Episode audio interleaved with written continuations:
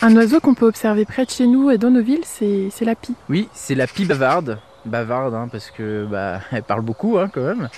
Euh, oui, donc du coup, la pie qu'on trouve beaucoup dans nos villes. Alors c'est vrai qu'on peut le trouver un peu dans notre bocage, mais elle est vraiment euh, de plus en plus euh, liée à l'homme. Alors pourquoi elle apprécie les villes hein, bah, En ville, il fait plus chaud. Et puis surtout, il y a beaucoup de nourriture hein, avec nos poubelles, nos déchets, les animaux qui sont morts sur la route. bah voilà, c'est une source de nourriture importante. C'est une espèce qui est opportuniste. Donc voilà, hein, il ne faut pas grand chose hein, pour euh, trouver. C'est un oiseau très intelligent hein, qui fait partie de la famille des corvidés.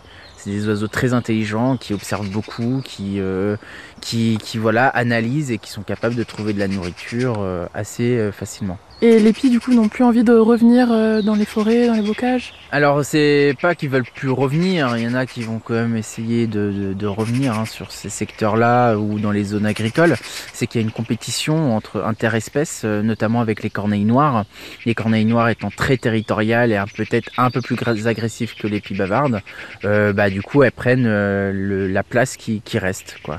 Donc vraiment, on va avoir tendance, alors c'est des observations, hein, mais on va avoir des tendances à avoir plus de pies en ville et plus de corneilles quand même dans les zones agricoles ou euh, dans, le bocage. Et est-ce qu'elle va bien aujourd'hui, euh, cette espèce de pie Bah en fait c'est un, une espèce qui est en déclin, on se rend pas compte hein, parce qu'on en voit tous les jours à proximité de chez nous, euh, mais en fait c'est une espèce qui est en déclin quand même, tout simplement parce que bah, beaucoup de zones agricoles bah, donnent plus la nourriture suffisante pour l'ensemble du cortège.